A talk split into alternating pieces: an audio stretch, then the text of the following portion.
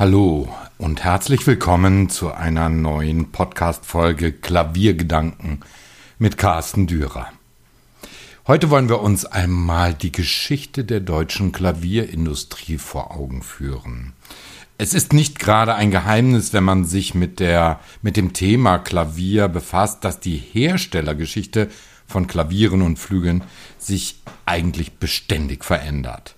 Dies liegt auch an den Veränderungen der Zeit, in der auch die deutsche Geschichte auf anderen Gebieten große Veränderungen durchlebte. Heute will ich einmal die Geschichte ein wenig Revue passieren lassen, damit man begreift, wie sich die heutigen Marken überhaupt zusammensetzen, welche eigentlich noch in Deutschland wirklich ihre Besitzer haben und wie sich das alles bis heute so eigenwillig verändert hat. Die Geschichte Deutsch, des deutschen Klavierbaus beginnt natürlich, wie in allen Ländern, erst einmal handwerklich und klein und fein. Da kann man noch gar nicht von Klavierindustrie sprechen, sondern von Handwerksbetrieben. Die erste große Firma, die eröffnete, war tatsächlich das Unternehmen Rudolf Ibach und Sohn. Das war 1794 in Barmen, später war das Unternehmen in Schwelm bei Wuppertal angesiedelt. Immerhin war das Unternehmen bis zu seinem Ende der Klavier- und Flügelfertigung im Jahre 2007 das älteste in Familienbesitz fertigende Klavierbauunternehmen. Auf Ibach 1794 folgten bald die Gründungen weiterer Betriebe, die heute nicht mehr existieren, deren Namen aber immer noch bekannt sind so das Unternehmen Riedmüller in Göttingen oder Ernst Rosenkranz in Dresden. Doch, wie erwähnt, waren es in der Regel sehr kleine und familiäre Betriebe, die es da gab. Noch 1907 hatten die meisten Klavierbaufirmen weniger als 20 Mitarbeiter, eine durchaus überschaubare Größe. Allerdings gab es insgesamt so viele Unternehmen, dass die Anzahl der Mitarbeiter in ganz Deutschland doch sehr ansehnlich war. Gerade zwischen 1810 und 1860 wurden viele neue Unternehmen gegründet. Die Napoleon, äh, napoleonischen Kriege unterbrachen erstmals die Fabrikation von Klavieren und Flügeln in Deutschland. Doch nach deren Ende nahmen viele sofort wieder ihre Tätigkeit auf. Natürlich belieferten die meisten von ihnen erst einmal den inländischen, zum Teil sogar nur einen lokalen Markt. Wie in anderen Ländern auch, war es dann die Industrialisierung, die auch dem Klavierbau einen deutlichen Schub verlieh. Das war gut so, denn das Klavier hatte gerade seinen ersten Schub an Popularität erlebt und die Menschen wollten endlich auch ein solches Klavier besitzen, wie es zuvor eigentlich nur für wohlhabende Handelsfamilien oder natürlich Adlige der Fall war. Zuerst war es vor allem der mittlere und süddeutsche Raum Deutschlands, wo sich die wichtigsten Firmen niederließen, vor allem in Leipzig, Dresden und Stuttgart waren damals die Zentren.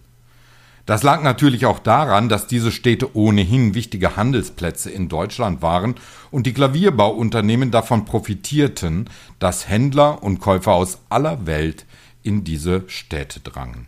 Später, nach 1870, waren dies dann eher die Städte Zeitz und Berlin, dort allerdings meist auch mit Massenproduktionen geringerer Qualität.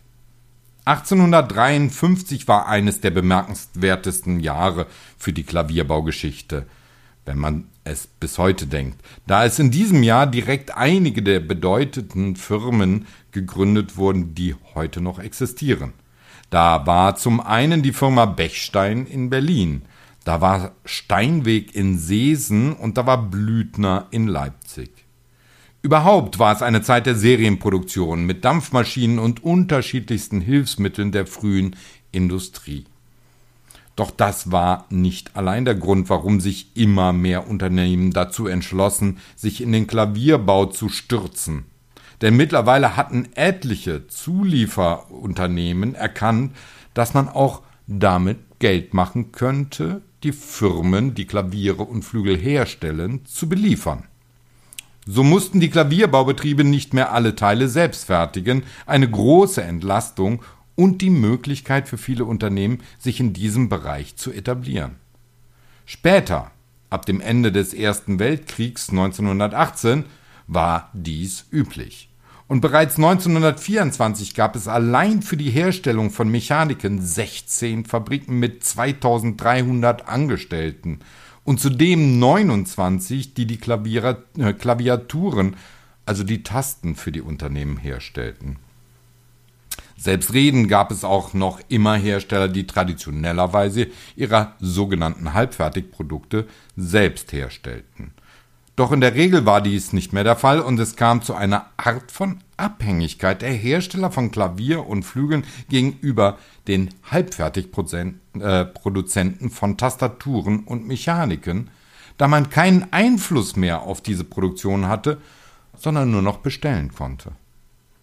Zwar sind bis heute die Vorgaben der Hersteller relevant für die Produzenten von Mechaniken und Klaviaturen, aber dennoch ist die Abhängigkeit deutlich. Dies hat sich im Verlaufe der Geschichte natürlich noch einmal verschärft, da nach und nach immer weniger Hersteller und entsprechend auch immer weniger Lieferanten existierten. Dann kam der Zweite Weltkrieg und die äh, Kriegsindustrie benötigte all das Material, das zuvor von Klavierproduzenten genutzt wurde. Viele Klavierbaufirmen mussten schließen. Andere bauten Munitionskisten, um ihre Mitarbeiter zu beschäftigen oder anderes äh, Material für die Kriegsindustrie. Und selbstredend wurde im Krieg dann auch die meisten der Produktionsstätten der Klavierhersteller zerstört. Und die Teilung Deutschlands nach dem Zweiten Weltkrieg führte dazu, dass zuvor immanente Firmen wie Blüthner, Zimmermann, Förster oder Rönisch nun im Osten Deutschlands lagen.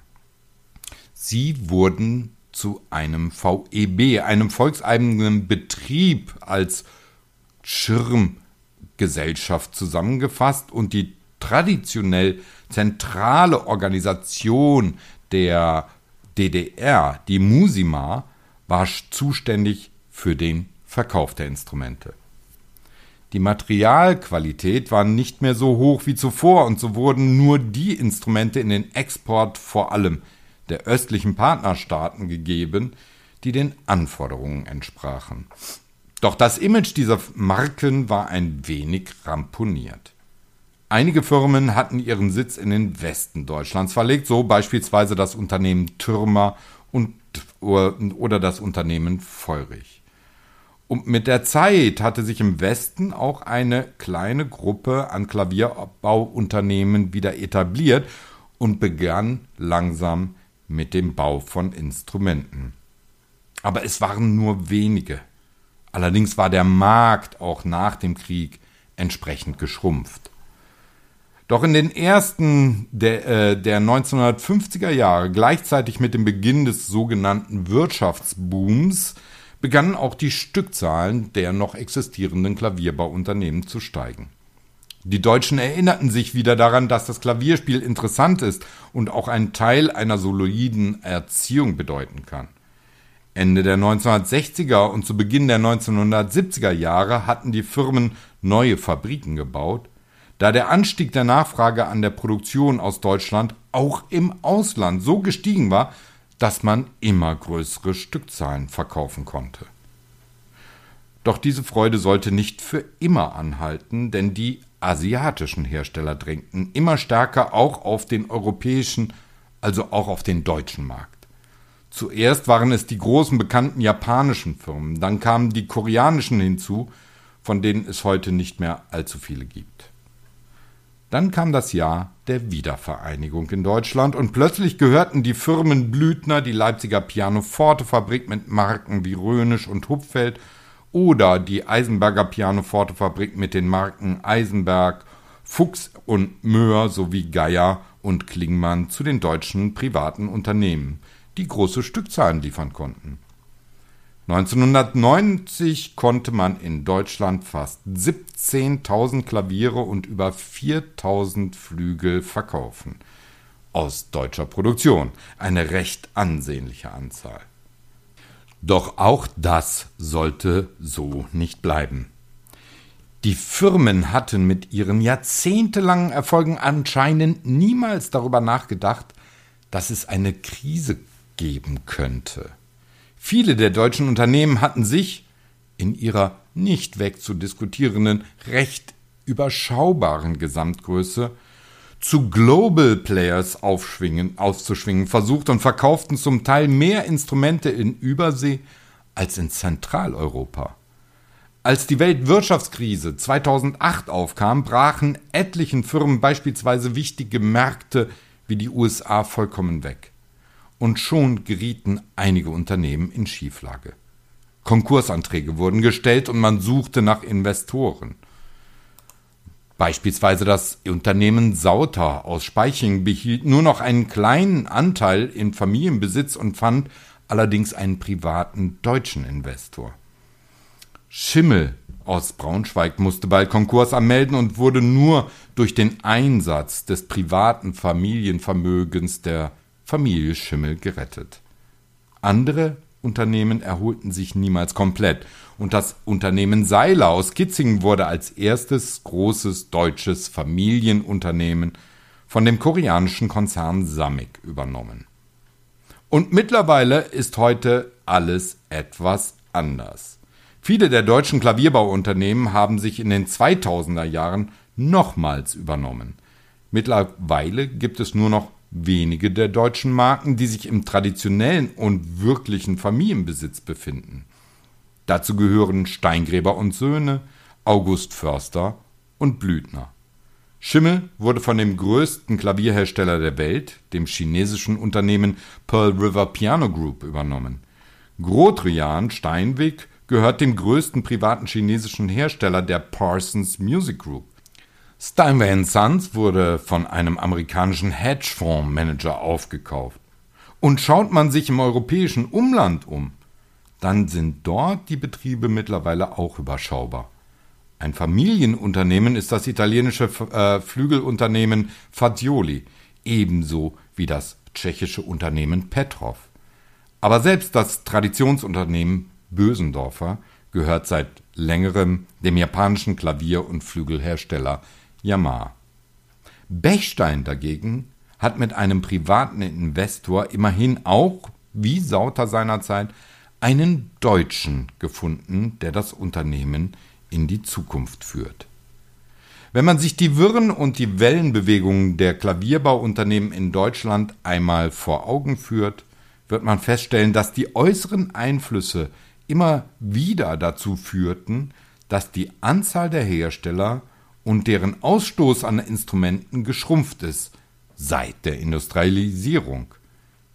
Wie wird wohl die Zukunft aussehen?